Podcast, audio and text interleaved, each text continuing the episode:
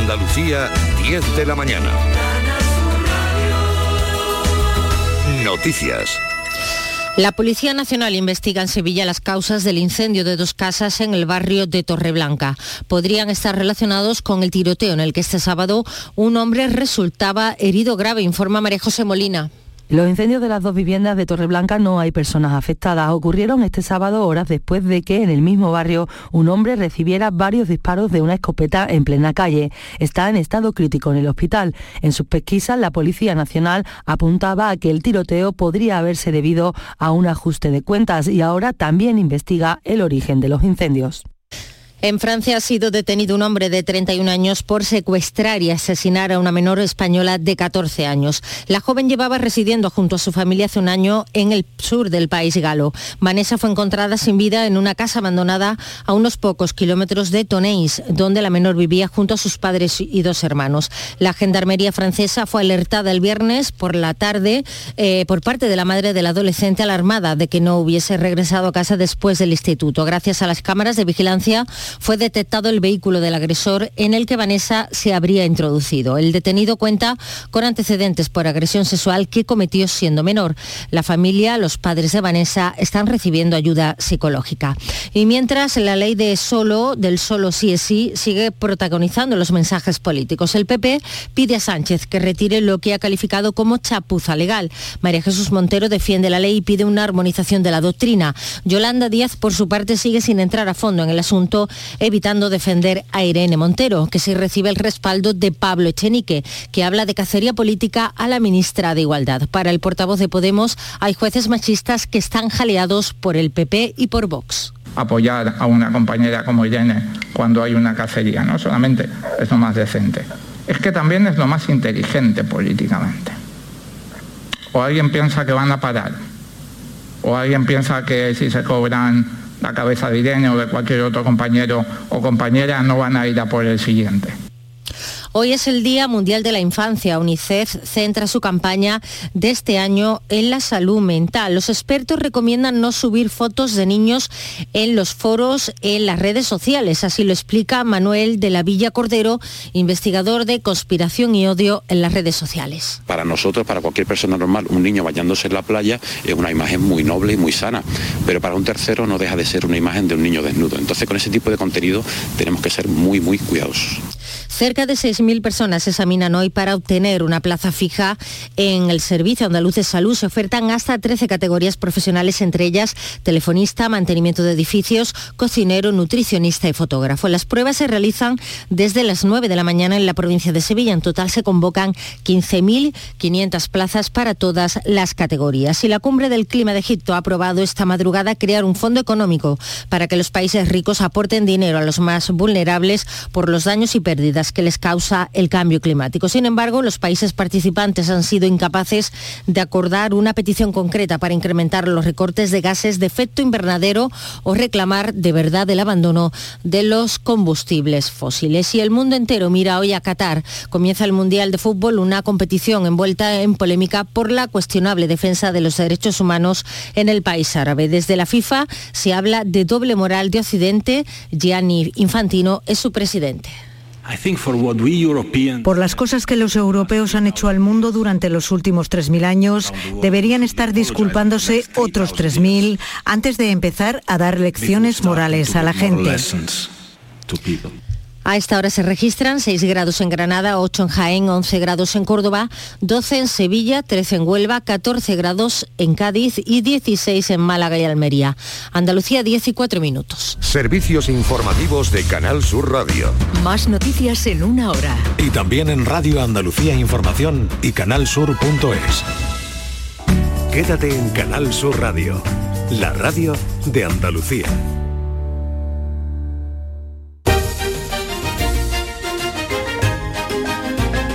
En Canal Sur Radio, Días de Andalucía, con Carmen Rodríguez Garzón.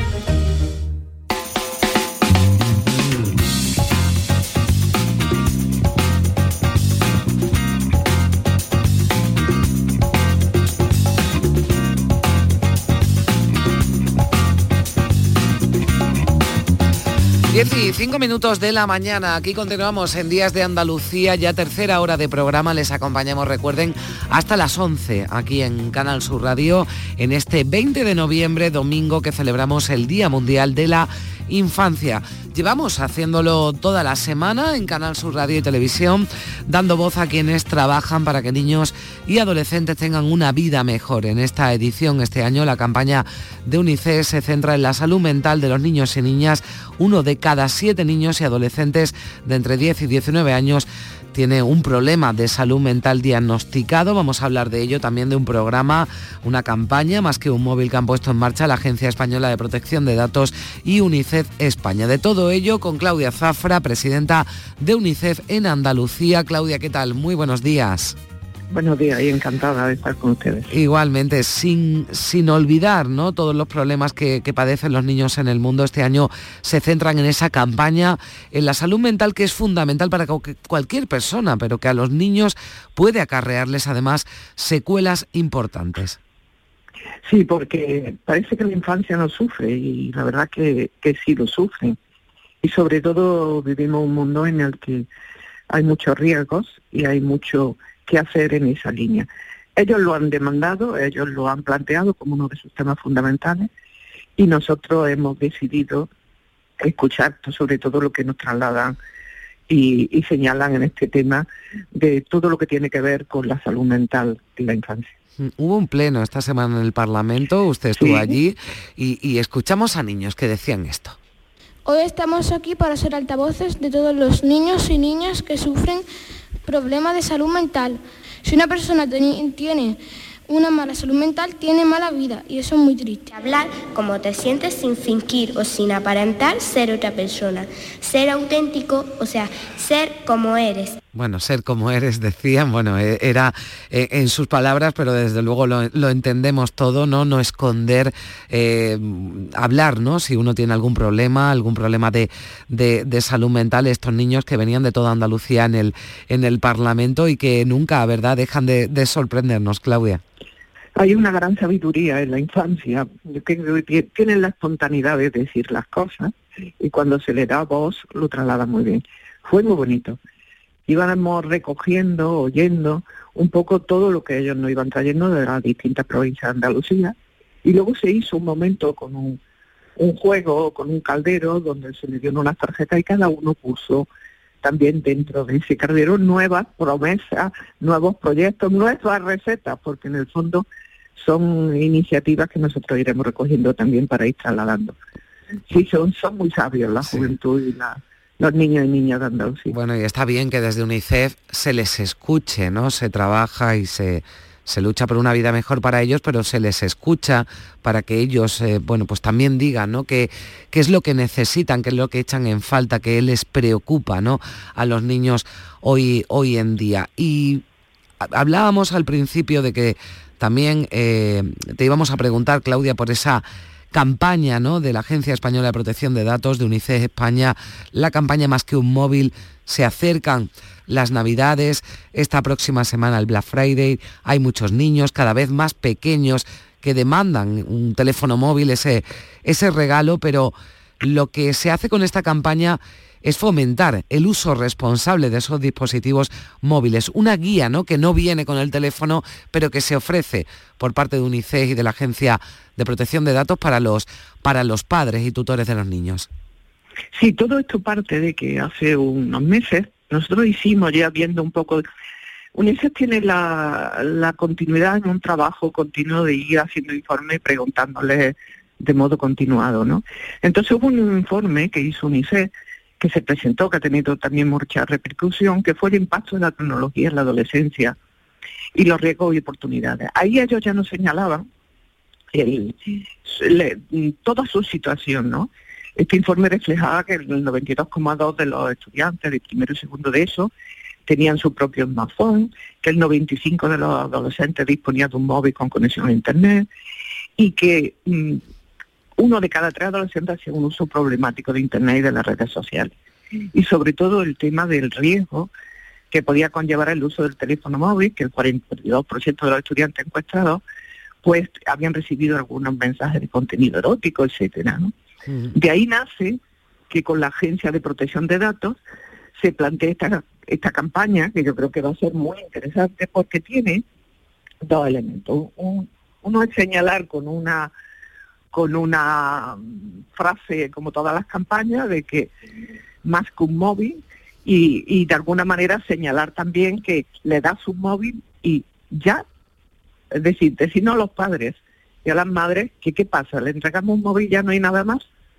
Y entonces se ha planteado también en esa campaña esa guía de 10 consejos que se puede entrar directamente y verlo y que son muy interesantes para, para pensar que no es nada neutral. El darle un móvil a un niño, una niña, un adolescente, no es algo tan simple como darlo y ya está.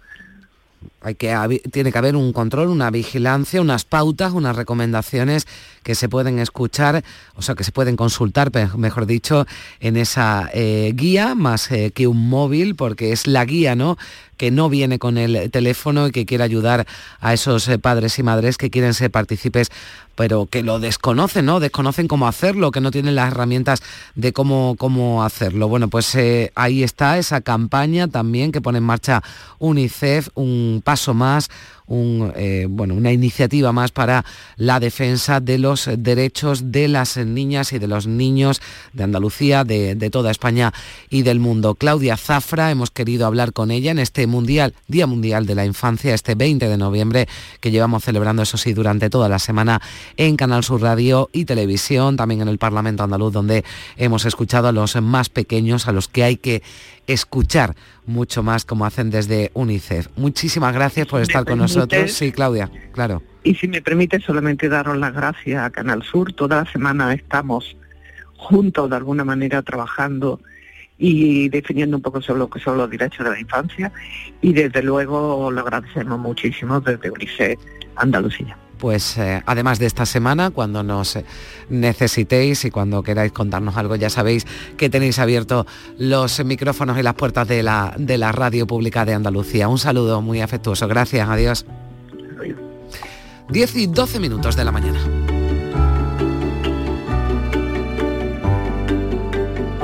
En Canal Sur Radio, Días de Andalucía, con Carmen Rodríguez Garzón.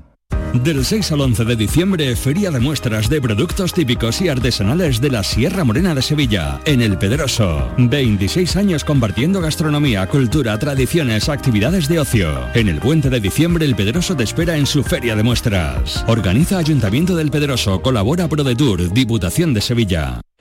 El barrio del Alquián en Almería da la bienvenida al nuevo Parque de los Pinos. Más de 15.000 metros cuadrados remodelados para el ocio y disfrute de sus vecinos. Estamos encantados con la zona nueva, eh, parque, carril bici y todo debido a los fondos europeos. La actuación ha contado con un presupuesto de 1,7 millones de euros para la reurbanización de todo el entorno. Diputación de Almería. Fondo Europeo de Desarrollo Regional. Una manera de hacer Europa.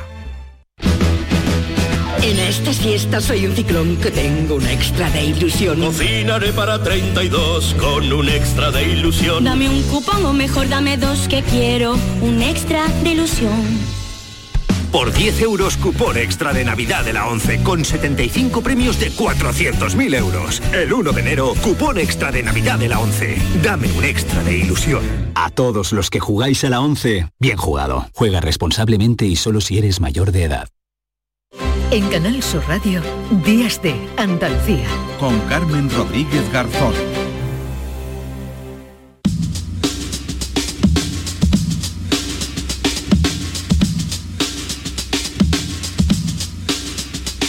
La natalidad cae en picado en España. En 2021 nacieron menos bebés que nunca y nuestro país encadena ya tres años consecutivos de bajada de nacimientos. Somos un país envejecido y cada vez más. Hay muchos factores detrás de estas cifras, pero aunque se pongan en marcha estrategias para fomentar la natalidad, ayudas para que las mujeres, las parejas se planteen traer hijos al mundo, hay otro factor a tener en cuenta y es que la calidad del esperma en los humanos en general ha bajado a la mitad en el último medio siglo y en una década podríamos enfrentarnos a un serio problema de infertilidad. Así lo explica el primer metaanálisis publicado por un equipo internacional que ha dirigido, el, por, dirigido por Hagai Levin de la Facultad de Salud Pública de la Universidad Hebrea de Jerusalén y también Shana Swan de la Facultad de Medicina de Montesinaí en Estados Unidos, junto con investigadores de Dinamarca, de Brasil, de Israel y también de España, como Jaime Mendiola, que es coautor del estudio, profesor de Medicina Preventiva y Salud Pública de la Universidad de Murcia. Señor Mendiola, ¿qué tal? Muy buenos días. Hola, buenos días, ¿qué tal? Bueno, hay que decir que hubo un estudio inicial en 2017 que ya revelaba lo que estamos contando, que la cantidad de espermatozoides en una sola eyaculación cayó en más del 50%. En ese caso se hizo el estudio entre 1973 2011 con hombres de América del Norte, de Europa, de Australia. Pero el trabajo, el trabajo de ahora muestra la disminución también del recuento de espermatozoides entre hombres de América del Sur, Central, África y Asia. Es un problema común en el mundo. Sí, es correcto. Eh, lo que hemos visto ya es una tendencia, una actualización, como bien decía usted, y entonces pues hemos visto efectivamente una cosa que no deseamos ver, ¿no? Pero que hemos visto efectivamente que continúa esa, ese decrecimiento, incluyendo nuevos trabajos de otras zonas, con lo cual ya es un fenómeno global y con lo cual pues es más preocupante. Claro, más preocupante, el recuento de espermatozoides disminuye, pero incluso se acelera. El estudio, señor Mendiola, analiza las cifras, pero claro, ¿esto por qué ocurre? Bien, obviamente, efectivamente, no nosotros hacemos un metaanálisis, es una revisión de todos los estudios publicados, pero no entramos efectivamente a ver qué ocurre. Pero bueno, sí que eh, se conocen que hay una serie de factores que podríamos decir factores de riesgo preventivo, los determinantes relacionados con la calidad seminal, eh, y podríamos partir de dos bloques, lo que serían los, eh, los estilos de vida ¿no? y las exposiciones a tóxicos y contaminantes actuales ¿no? que tenemos en estos momentos, una exposición concurrente que pasa día a día, y también que hay una exposición eh, también eh, intrauterina, fetal, ¿no? Cuando estamos en el útero de nuestras madres, que cada vez tiene más importancia, porque es una época muy, muy sensible en la cual cualquier alteración, exposición de tipo tóxico, contaminante, cualquier alteración puede, eh, de alguna forma, en este caso, alterar el desarrollo testicular de, los, del feto, ¿no? Del, embrión, y eso también pues puede tener una consecuencia en la vida adulta. Hmm. Identificados, expuestos sobre la mesa los factores, claro, la pregunta que me cabe hacerles qué se puede hacer para mejorar la calidad del esperma. Bien, hay distintos estudios que lo que se han visto pues son factores, ¿no? Sí que me gustaría señalar que la concentración espermática, por ejemplo, aparte del valor que tiene reproductivo, no fisiológico, de, fertilidad del varón, se, eh, también eh, podríamos decir que sería un biomarcador de la salud global del varón. Es decir, en muchos estudios que se han realizado estos últimos años por algunos colegas nuestros, se ha visto que un recuento espermático bajo se asocia, por ejemplo, con mayor riesgo de enfermedad, por ejemplo, de enfermedad cardiovascular, de obesidad, de síndrome metabólico, mayor riesgo de hospitalización, mayor riesgo de mortalidad, incluso tener una, una esperanza de vida cortada. Con lo cual es interesante que de alguna forma aquellos factores que sabemos que pueden ser de riesgo preventivos para las enfermedades crónicas más habituales ¿no? en nuestro mundo occidental, pues probablemente también sean las indicadas también para, eh, de alguna forma, relacionadas con la calidad seminal. E, e, esto entiendo que también tendrá que ver con, la, con la edad, ¿no? Lo digo porque igual que las mujeres aplazan cada vez más la maternidad y esto supone también riesgos y menos hijos, también lo hacen los hombres y, y también ¿no? esa calidad del esperma irá disminuyendo a medida que va avanzando la edad o que el, el hombre se decide ¿no? a ser padre.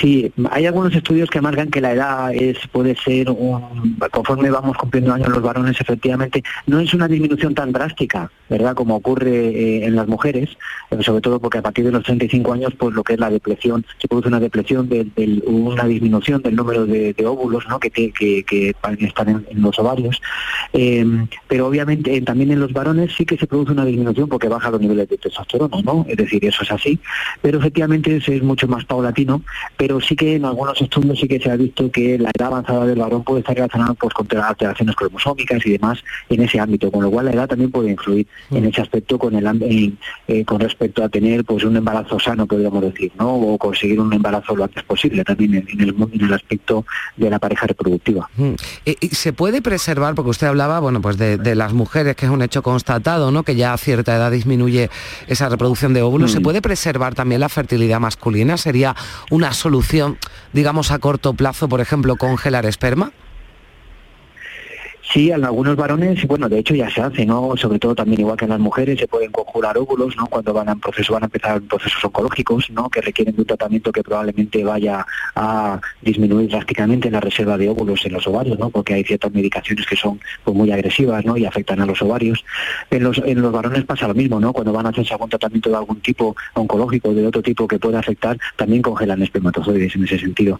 Incluso para hacer técnicas de reproducción asistida también se congelan. Incluso no espermatozoides se congelan espermatozoides procedentes de biopsias testiculares para no tener que volver a, por ejemplo, a rebiopsiar a esos varones para conseguir espermatozoides de cara a hacer técnicas de reproducción asistida como ICSI o fecundación in vitro. Claro, pues le digo, bueno, pues eh, previendo un escenario que parece eh, preocupante, ¿no? Usted lo decía, porque si en pocos años, ¿no? Eh, se ha detectado, ¿no? En este estudio que no solo esa calidad, bueno, es, menor, se constata que además en todo el mundo, sino que se acelera, ¿no? Esa, esa pérdida, ¿no? de cantidad y de calidad del esperma.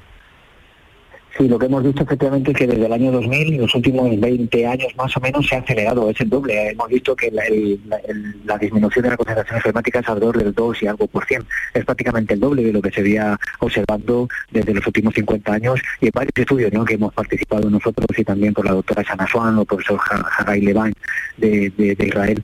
Entonces, efectivamente, eso ha sido muy consistente, lo cual nos da mucho, nos anima a que efectivamente lo que estamos viendo pues no es, no es una cosa trivial, ¿no? Sino que se, consistentemente en distintos estudios se está viendo esta tendencia.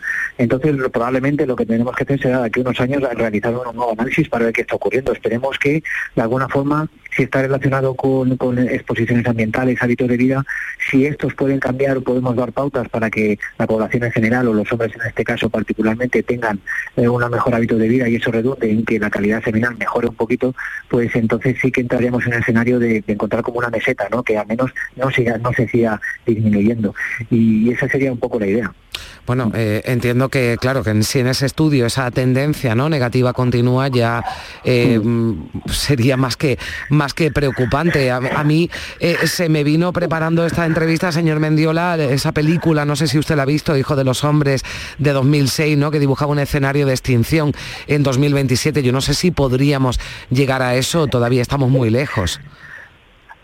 ahora estamos alrededor de 50 millones en los últimos estudios y bueno, lo que sí que se ha visto en estudios previos hechos epidemiológicamente, en, también por ejemplo en, Dinamarca, es que se hizo un estudio que es un clásico en el cual se siguieron a parejas que querían quedar embarazadas y entonces vieron la concentración espermática que tenían los varones. Y entonces lo que determinaron en ese estudio fue que los varones que tenían más más de 40 millones de espermatozoides por mililitro, en principio eh, los que tenían menos eran los que tenían problemas. O sea, estamos hablando de 40, ahora estamos en 50. Pero si un varón tiene menos de 40 millones de espermatozoides por mililitro, su pareja tarda más en quedarse embarazada, es lo que se llama en el ámbito anglosajón time to pregnancy, ¿no? el tiempo hasta el embarazo. Es decir, esos los varones que tienen menos de 40 millones de espermatozoides por mililitro, sus parejas tardan más en quedarse embarazadas. Normalmente una pareja eh, en la reproductiva puede tardar 3, 4 meses, a partir del año, si tienen relaciones regulares, etcétera, pues ya deben de consultar, ¿no? Por si efectivamente mm. hay algún problema. Pero normalmente a los tres, cuatro, cinco meses de realizar, de tener, bueno, pues estos intentos, pues normalmente la gran parte de las parejas suele quedarse embarazada, pero especialmente estos varones que tienen menos de 40 millones en este estudio fue un corte que se vio claramente. Bueno, pues 50 millones, ahí está la cifra y a esa tenemos que agarrarnos y vamos a estar pendientes del estudio. Esperemos que, bueno, que, al menos no empeore, ¿no? Los próximos estudios eh, estos datos preocupantes que hemos querido analizar hoy con Jaime Mendiola, coautor del estudio profesor de Medicina Preventiva y Salud Pública de la Universidad de Murcia. Le agradezco mucho, señor Mendiola, que nos haya acompañado en estos eh, minutos de radio, en Canal Sur Radio, en Días de Andalucía. Un saludo y muy buenos días. Muchas gracias a ustedes. Buenos días. Buenos días. Adiós.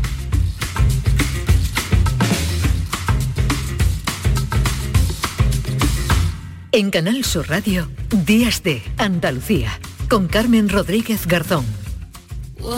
El primer mundial de la historia que se jugará entre noviembre y diciembre arranca este domingo en Qatar y lo vamos a vivir en la gran jugada de Canal Sur Radio desde la ceremonia de apertura, con el partido inaugural y el debate sobre los favoritos con los mejores comentaristas. Este domingo, desde las 3 de la tarde, con Jesús Márquez. Canal Sur Radio, Sevilla. ¿Planeando salir de escapada o de fin de semana? Recuerda, hay otra Sevilla. Asómate a la provincia y disfruta de un turismo seguro en cada uno de sus espacios naturales, pueblos monumentales y alojamientos. Cambia de vistas. ProDetour Turismo de la Provincia, Diputación de Sevilla. Son buenos momentos, son risas, es gastronomía, es un lugar donde disfrutar en pareja, en familia o con amigos, es coctelería, es obsesión por cuidar cada detalle. Nuevo burro Canaglia Baran Restó en las setas. Son tantas cosas que es imposible contártelas en un solo día. Cross Internacional de Itálica. Premio por segundo año consecutivo como mejor organizador de campo a través. Este domingo 20 de noviembre te esperamos en la ciudad romana de Santiponce para disfrutar del mejor cross del mundo. Infórmate en la web crossinternacionaldeitalica.es. Diputación de Sevilla. Días de Andalucía. Con Carmen Rodríguez Garzón. Canal Sur Radio. ¿Cuánto me cuesta decir que hay trenes sin estación y un caminar por buscarte? Sabiendo que no voy a volver a sentir lo que sentimos los dos, tú y yo, tú y yo. ¿Cuánto cuesta escribir sin nuestro viento a favor? Mañana lunes en el auditorio Nissan Cartuja de Sevilla, Canal Fiesta Radio celebra un nuevo súper acústico. En el escenario van a estar Pastora Soler, Funambulista y también Andrés Suárez, al que están escuchando con este single será de su viaje de vida y vuelta, que es el noveno álbum de Andrés Suárez. Buenos días, Andrés, ¿qué tal? Hola Carmen, buenos días, ¿cómo estás? Bueno, vaya cartel de lujo mañana, con Funambulista colaboras, de hecho con Diego Cantero has compuesto Este Será y con Pastora Soler, no sé si habías coincidido anteriormente. La verdad es que no, pero tengo unas ganas increíbles. Eh, me pillas en un momento, ese momento de bypass entre el, el terminar un disco, el noveno en este caso, viaje de vida y vuelta, como decías, y que empiece la gira que empieza en abril, ¿no? O mayo, creo. Entonces tengo unas ganas que me canto encima, Carmen. O sea, quiero estar con mis compañeros ya, quiero cantar 16 horas seguidas y quiero pasármelo muy bien mañana. Bueno, qué ganas. Así, así desde luego, quien todavía no se haya animado, eh, mañana en el Nissan Cartuja de, de Sevilla en el auditorio con Andrés Suárez y con todas esas ganas que tiene él, que tiene Pastora Soler, que tiene Funambulista, porque tenéis muchas ganas. Después de lo que ha pasado hay muchas ganas del contacto, ¿verdad? Cercano con el público. Yo creo que la gente, tanto nosotros como la gente, tiene más ganas que nunca. Es decir, hemos vivido creo que hablo por todos, ¿eh? pero tanto y, y, por desgracia tan malo y, y, vosotros os encargáis de, y gracias por cierto, de, entretener, de entretenernos, de informarnos, de contarnos la verdad de todo esto, de contarnos el dolor de todo esto, pero es que ya van dos años y pico, es decir, el, creo que la gente lo que quiere es divertirse, quiere evadirse de la realidad. Entonces si lo haces entre amigos, lo haces con música, con humor, con teatro, con cine, con literatura, mm, todo esto pasa mucho mejor. Seguro que sí, hay muchas ganas y lo estás viendo, que te he leído en, en Twitter que estabas, bueno, alucinando, ¿no? Con la respuesta que estás teniendo para ese concierto en el mes de mayo en Madrid, en el Wizzing Center, que está siendo un éxito de ventas y esto tiene que dar mucho subido, ¿no? Ya te escuchamos. La verdad es que sí, porque yo creo que eh, uno no sabe muy bien qué va a pasar al otro lado, ¿no? Sobre todo ahora que nos acostumbramos a, eh, por momentos obvios, es decir, estuvimos en nuestras casas todos, pues tres meses o tres meses y medio, hablábamos con la gente al otro lado de la pantalla, el cristal, y es el momento de quitarse ese cristal, de vernos, de abrazarnos, y nunca sabe uno qué va a pasar, qué, qué, qué, qué de real, de fidedigno hay ante un concierto, una salida de un disco, y de repente es que en una tarde se agotan miles de entradas y te quedas sin palabras. Es decir, estoy felizmente asustado, muy nervioso, pero muy agradecido sobre todo. Bueno, eh, vendrás eh, también, entiendo, ¿no? Por Andalucía en esa, en esa gira, vendrás más por nuestra tierra. Yo, vamos, soy un gallego andaluz y quiero, quiero Andalucía desde hace, no sé, 17, 18 años que empecé a tocar allí. Entonces, por supuesto que iré a ese humor, a ese amor, a esa manera de entender la música y la vida. Y todavía no tengo fechas, pero sé que voy a estar mucho, pero mucho. Bueno, cuando tengan las fechas la vamos a contar porque hay muchas, muchas ganas de ver a Andrés Suárez. Eh, vamos a hablar enseguida, porque tenemos una sección de, de, de cine, del documental precisamente de, de Sabina, que, que, sé, ¿no? Porque también te, te, he visto en Twitter que ya, lo, que ya lo has visto, ¿no? Y lo has disfrutado. Así es, me invitaron al, estreno, al, a la premier. Eh, me parece mm, que, estamos en el país. Evidentemente me excluyo, por favor quede claro, del, de la canción de autor, del planeta Tierra. Es decir, no estamos en el país de Serrat, estamos en el país de Sabina, estamos en el país de Aute. Entonces eh, es un privilegio acudir a, a una cita en la que se rinde homenaje a un maestro, un tipo que creo que es la música clásica del futuro. Pues eh, yo no te excluyo, Andrés, así que te incluyo, te incluyo en ese gran país de, cantautores y te deseo, bueno, pues que disfruten muchísimo mañana en el escenario del Auditorio Nissan Cartuja, con ese súper acústico de Canal Fiesta Radio, con Pastora Soler, con Funambulista y con Andrés Suárez. Ha sido un placer, disfruta mucho, gracias. Un abrazo gigante, Carlos, muchas gracias.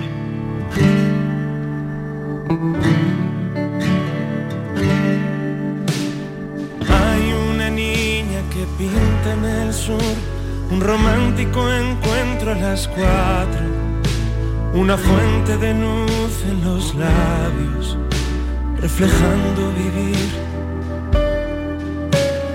Hay una dama que espera en el sur los colores que vengan sin miedo, la figura entre el vientre y el pecho que posee para ti que traza perfecta la duda.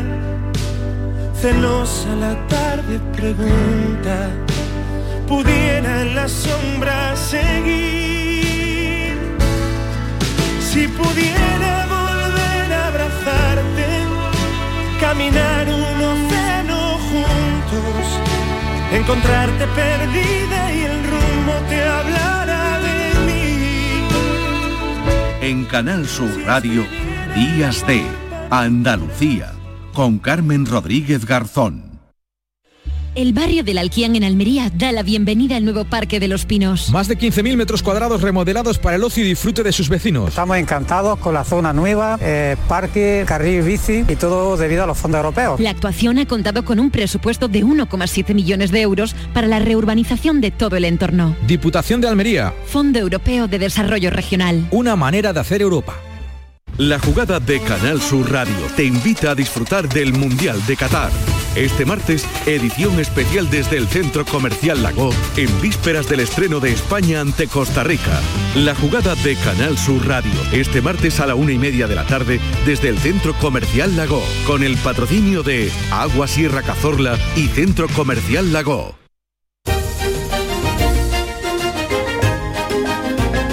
En Canal Sur Radio, Días de Andalucía, con Carmen Rodríguez Garzón. Tostada con aceite y cine.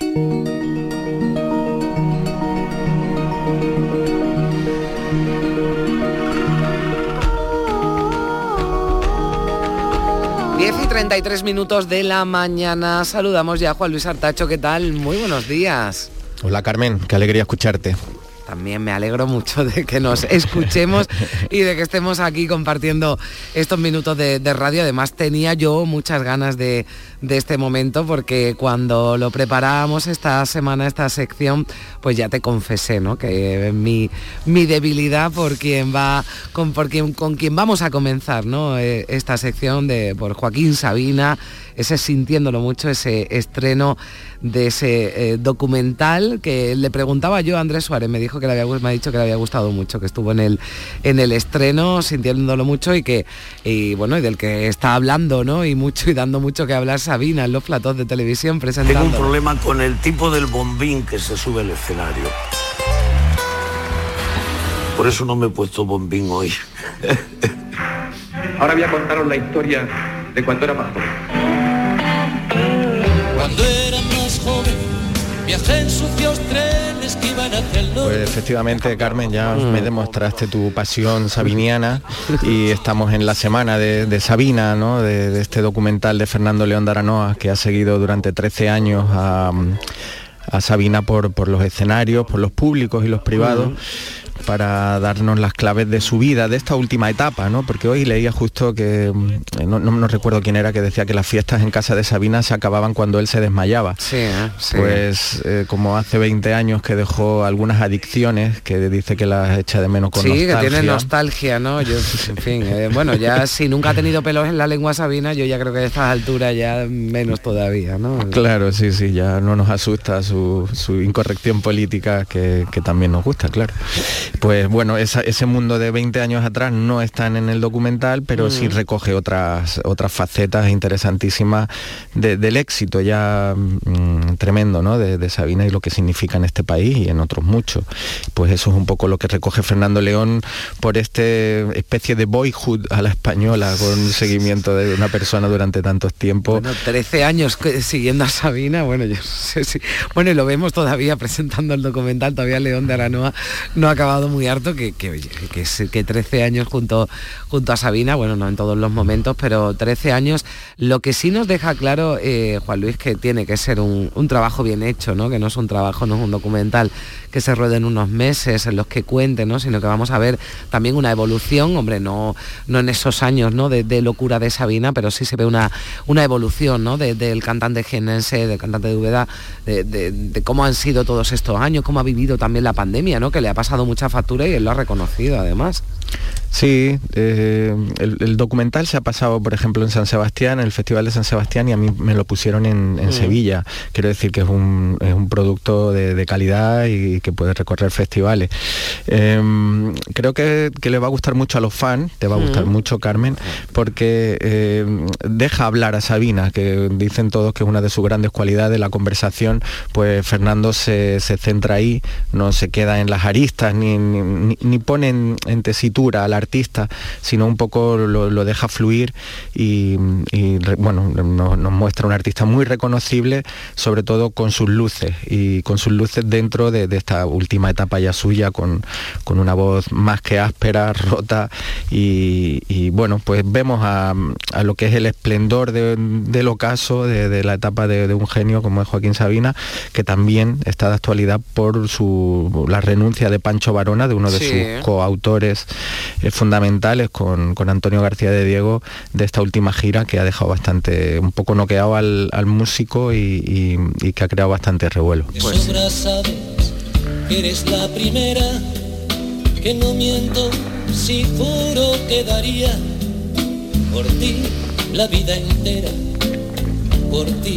entera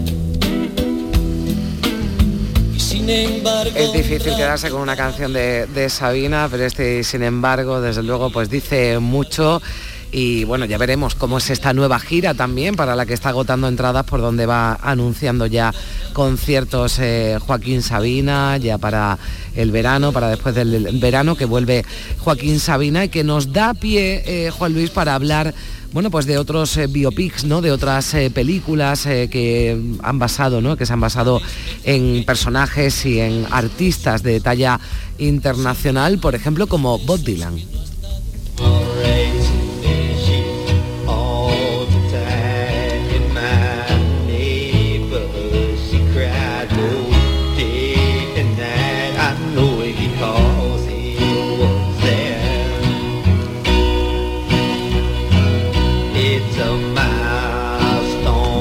Efectivamente nos paramos, nos sirve de excusa sintiéndolo mucho el, biopic de Sabina para hablar de otros biopic musicales de la historia del cine y empezamos eh, por 2007 con I'm Not There de Todd Haynes, cineasta que a mí me gusta especialmente, cineasta muy clásico, mm. eh, película, recordaréis Carol, por ejemplo, una película maravillosa basada en el libro de Patricia Highsmith, o Lejos del Cielo, aquella donde Julian Moore nos recordaba y homenajeaba a los melodramas de Douglas Sirk de los años 50, eh, que es un gran director de actores, y bueno, hace un el no retrato de Bob Dylan, porque no aparece em, en, en toda la película, ahí de refilón aparecen un par de canciones, pero se acerca a Bob Dylan sin sacar a Bob Dylan a través de seis intérpretes que, reflejan diferentes momentos bastante fidedignos y reales de su, de su vida.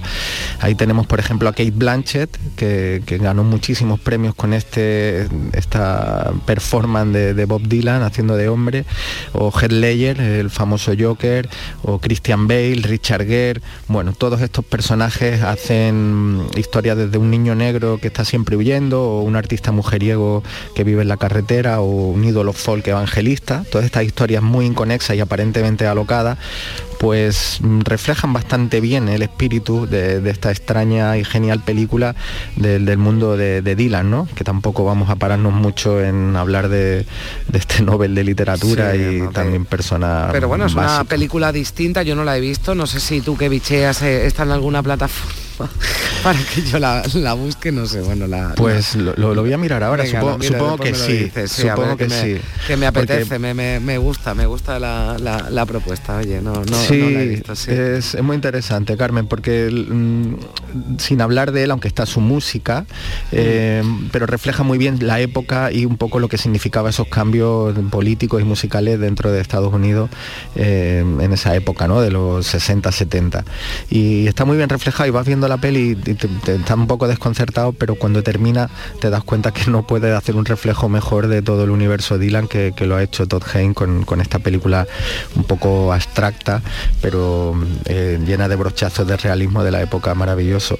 Mm, hay otros dos documentales mucho más, digamos, fieles a, lo que estamos acostumbrados en este tipo de, acercamientos a artistas mm. musicales como son Don't Look Back y No Direction Home de Scorsese, un documental exhaustivo de más de, casi tres horas donde vemos eh, ahí sí el recorrido musical y, personal de, de, Bob Dylan. Bueno, tenemos otra otra propuesta más, eh, Juan Luis. I keep a close watch on this heart of mine. I keep my eyes wide open all the time. I keep the ends out for the tie that binds. Because you're mine, I walk the line. Bueno, también en Estados Unidos, música country, Johnny Cash, y está en la cuerda floja, ¿no? Es esta película que también nos trae, y que tiene también un elenco eh, importante e interesante ¿eh? de actores.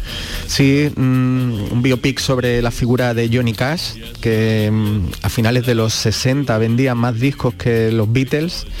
Eh, quiero decir, una súper, súper estrella, sobre todo en Estados Unidos, pero también en el mundo que hacía giras con Elvis Presley, con Carl Perkins, con Roy Orbison o el fallecido recientemente Jerry Lee Lewis, pues esta superproducción de, la Fox que costó 28 millones de dólares y recaudó 186, ¿no? Pues nos... Le salió bien. Le salió bien la jugada, sí. Pues estamos hablando del 2005 y un director como James Mangold, difícil de clasificar, pero muy interesante, con alguna película fallida, pero que tiene películas que le gusta a nuestro compañero Zapico como Le Mans, eh, Leopold, una comedia romántica, o Copland con, con Sylvester Stallone haciendo un papel más que interesante. Exactamente, es difícil de definir, ¿no? Cuando uno hace cosas tan distintas y diversas. Sí, lo, cogieron a él por esa versatilidad para hacer este biopic sobre el cantante country y también sobre su mujer, June Carter, que, tiene mucha importancia. También tenía, eh, era una, actriz y una cantante muy conocida en su momento y hacían una dupla eh, fantástica para trasladarnos el drama ¿no? de alguien también con adicciones a la droga eh, y un matrimonio convulso y bueno, ahí lo, interpretaban Joaquín Fénix, que se dice que Cash murió en el 2003, que autorizó y que vio con buenos ojos que fuera Joaquín Fénix el que hiciese de, su figura, y Reese Witherspoon, la que ganó el Oscar por esta película como por el papel de la mujer de, Johnny Cash. Pues una película, digamos, más comercial, más, más tipo mm. Hollywood, que va, a dejar un buen sabor de boca. Quizás a los muy fan de Cash pues se le va a quedar un poco corta porque, por ejemplo, las giras que hemos dicho con Elvis, etcétera, no aparecen, es un poco la, primera etapa de, de Cash, hasta que yo creo que es hasta que llega aquella mítica actuación en la prisión de Folsom en California en el 68, em, que es uno de los grandes directos de la historia de la música. Después hizo otro también en San Quintín. Y bueno, que se queda en esa primera etapa, quizá para el, gran aficionado a Cash se le queda un poquito corta, pero para el público en general creo que es una película más que entretenida que nos acerca a la figura del genio del Bueno, y una, una, una última que nos retrata en el tiempo, en el cine, pero también en el personaje.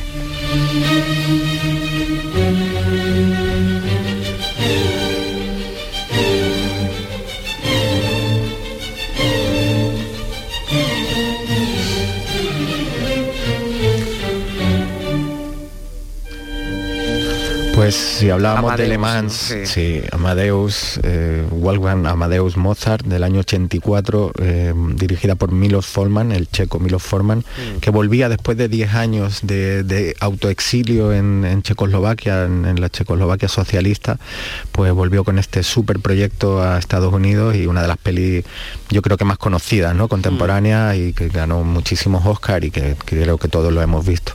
Pues si hablábamos antes de Le Mans, que también iba sobre dos protagonistas, dos amigos que se enemistan y hay una rivalidad eh, fuerte, pues aquí tenemos como a, la piedra roseta de estas historias, que es eh, Antonio Salieri, el músico más destacado de la corte del emperador José II de, de Austria, y llega Mozart. Y entonces él creía que era un gran músico y dice pues yo no sabía hacer nada porque este chico eh, tiene demasiado talento y toda su vida está basada en intentar arruinarle a Mozart para, para eclipsarlo ¿no? y sufriendo el talento de él en, soledad. Pues bueno yo creo que no podíamos hablar de biopic sobre música sin hablar de, esta maravilla porque es una película alucinante de una puesta en escena de unos decorados de, bueno una producción muy grande pero después de mucha sutileza en mostrarnos los rasgos de genialidad de, Mozart, que decía él, en, la película decía, soy un hombre vulgar, pero mi música no lo es, ¿no? Pues nos muestra muy bien em, la creación artística. Me acuerdo ahora mismo cuando estaba creando su Requiem eh, por las noches, sin dormir, también, pues vidas complejas, este caso sin dinero, pero intentando vivirla a tope, eh, con, bueno, no sé, están los actores increíbles, Tom Hulce, que hace de, Mozart, sí. y F. Murray Abraham haciendo de Salieri, que está impresionante. Pues ya lo saben, Mozart, Johnny Cash, Bob Dylan y Sabina. Bueno, vaya elenco que nos hemos buscado hoy para nuestra tostada de aceite y, cine. Juan Luis Artacho, como siempre, un, placer. Que tengas un feliz domingo y una buena semana. Un beso grande, igualmente Carmen, hasta ahora.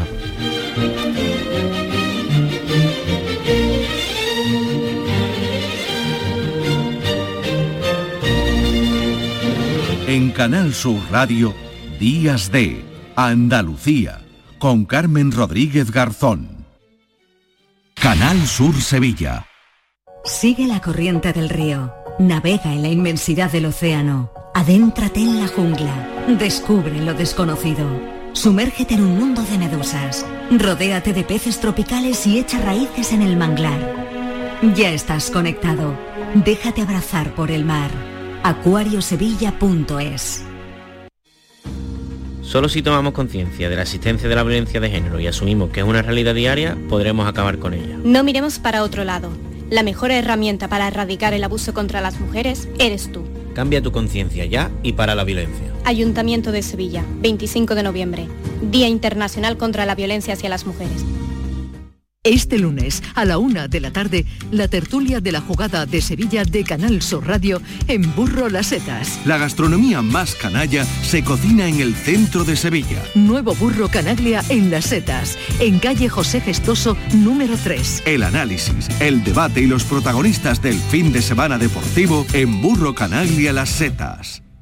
Cross Internacional de Itálica. Premio por segundo año consecutivo como mejor organizador de campo a través. Este domingo 20 de noviembre te esperamos en la ciudad romana de Santiponce para disfrutar del mejor cross del mundo. Infórmate en la web crossinternacionaldeitalica.es. Diputación de Sevilla.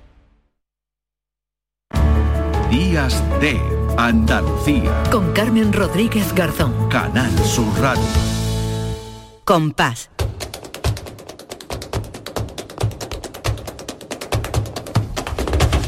compás y después gloria. Pues con este compás ya llegamos eh, bueno, pues a los últimos minutos de programa de Días de Andalucía, pero como siempre nos despedimos a lo grande con Lourdes Galvez del Postigo. La Lourdes, ¿qué tal? Muy buenas. Ole, Carmen, muy buena.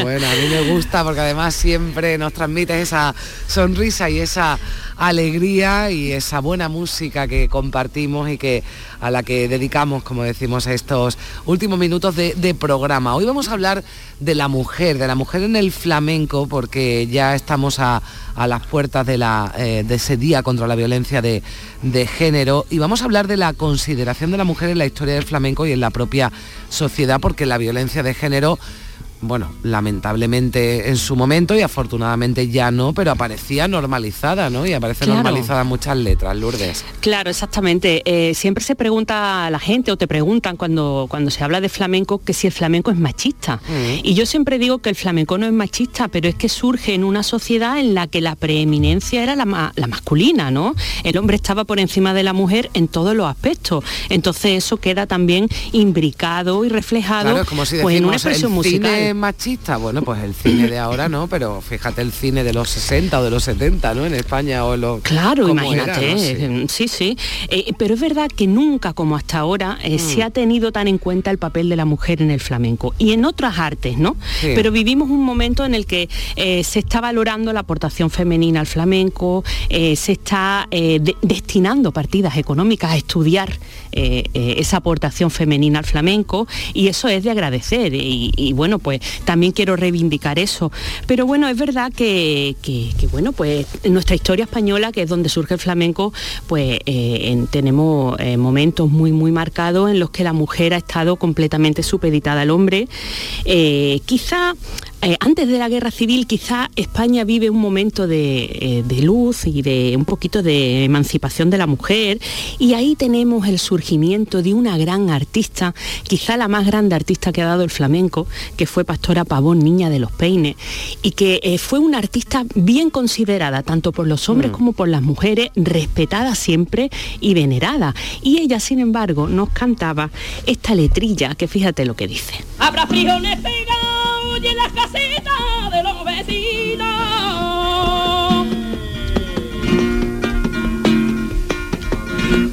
Habrá frijoles pegados y en las casas de los vecinos ya habrá chuleta en cuando vengan los maridos. Ay, con el Habrá chuleta empanada cuando vengan los maridos, porque se les ha pegado la comida a las mujeres. Entonces los hombres tienen que venir y poner las cosas en orden, ¿no?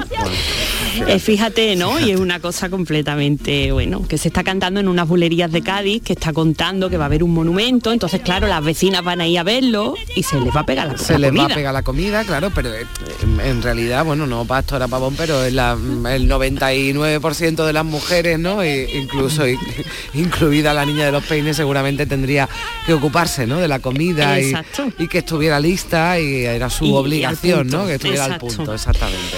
Y luego, pues, en, la época del régimen de Franco, la consideración de la mujer pues da un paso atrás, se discrimina en positivo porque se trata como una criatura bella, así como muy idealizada, pero incapaz. Incapaz y dependiente del marido para todo. Incapaz de tomar decisiones, incapaz de ser emprendedora, se la considera incapaz de destacar en campos que son considerados masculinos y además el régimen franquista tiene el apoyo férreo de la religión católica mm. que eh, eh, apunta al comportamiento de la mujer el concepto de honor de una familia. El honor de una familia se puede perder siempre por culpa del comportamiento de una mujer. Como podemos ver en esta letra del lebrijano, que creo que es demoledora. No hables más de nadie. Que tiene niña mosita que ya a pendiente del aire. No hables mal de nadie, Carmen, qué niñas mositas tienes y estás pendiente del aire. Te pueden comprometer las mositas en cualquier momento. Ahora, si tienes niños mositos, da igual da lo que igual, pero que tienen las niñas y las niñas ya sabemos que no. Nos pueden comprometer. Bueno, pueden comprometer. Vaya, claro. Em, lo escuchamos, yo creo que además esto está bien lo que estamos haciendo, ¿no? Porque seguramente muchas veces ni nos paramos, ¿no? A lo mejor bueno, escuchar o yo he escuchado en directo letras que digo, no son conscientes de lo que están cantando. Seguramente. O, muchas veces es verdad que se habla de la renovación de las letras, ¿no?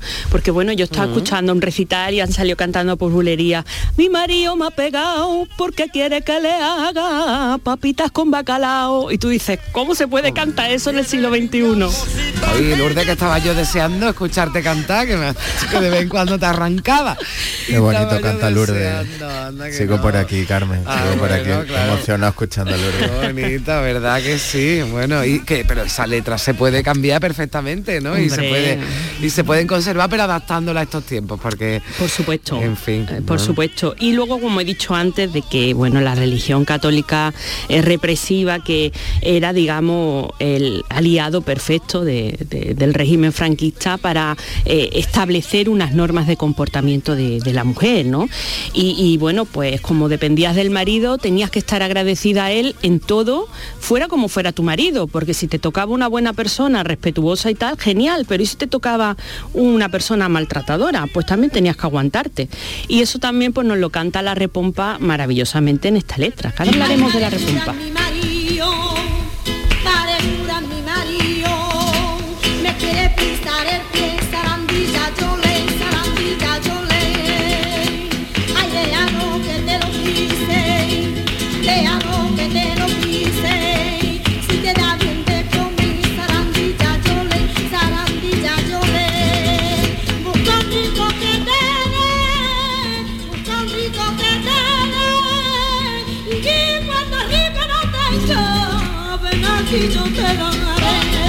Bueno, pues normalizando, ¿no? El, Hombre, el, maltrato. Pare cura, que mi marido me quiere pisar el pie. Y el cura le dice, tú hija, te tienes que aguantar que te lo pise todo lo que quieras y se porta bien contigo, te mantiene, tú, tú a callar.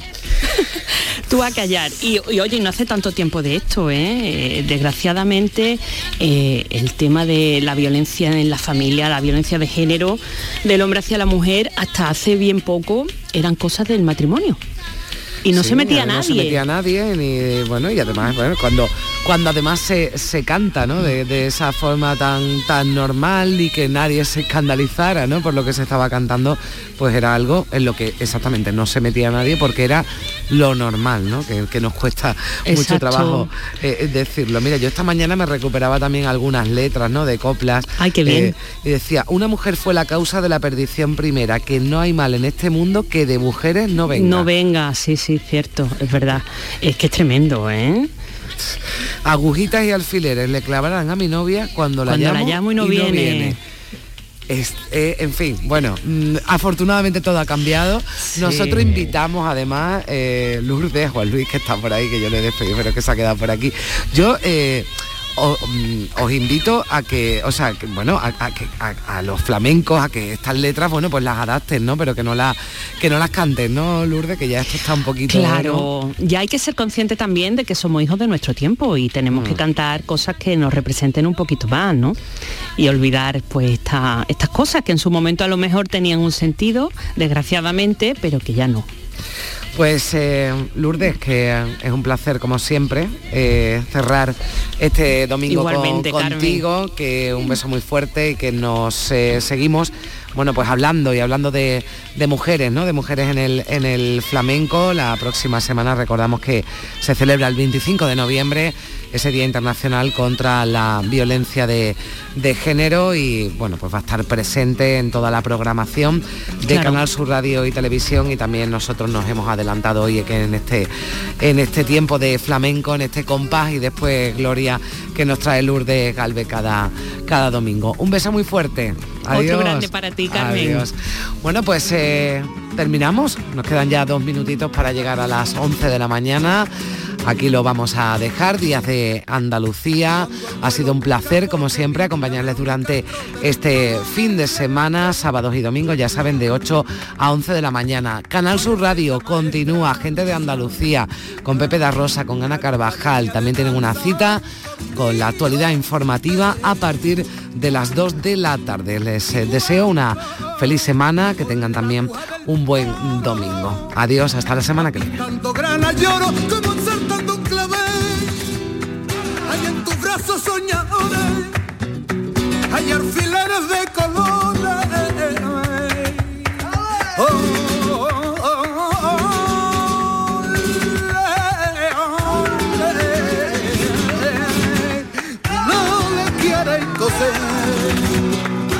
Como mimbre canastero se mece tu cuerpo entero mientras que pasa al bulé se vuelve en tu muleta es el verso de un poeta que, que quiere al cielo bebé. Que procede la cultura del toro por la cintura y tu muñeca al cincel. Hay en tus brazos soñadores, hay alfileres de colores.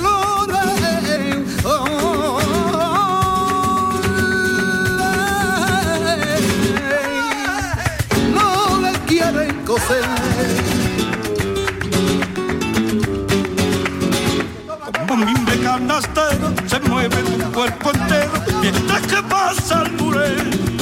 El vuelo de tu muleta es el verso de un poeta que quiere al cielo el bebé. Procede la cultura del toro por la cintura y tu muñeca al cincel y en tus brazos soñadores alfileres de colores.